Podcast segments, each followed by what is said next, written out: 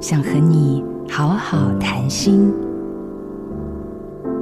医生和护理师常常要求关怀师去拜访他们认为有需要的病人。这天，我来到等候名单上等了三年，刚做完肾脏移植手术的病房。母亲开口向我介绍有自闭症的儿子，她说儿子总是会确认他有没有吃药。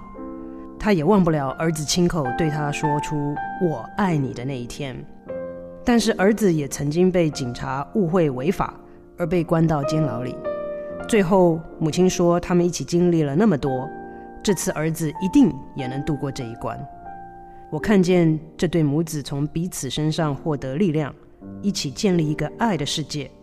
而这次的拜访中，我学会了，即便不是无言以对的时候。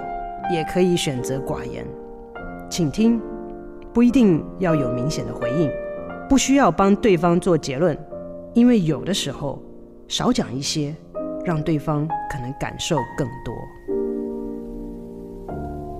我是陈永怡，在最深的绝望中看见生命中应有的重量，做自己的主人。找回你的心，印心电子，真心祝福。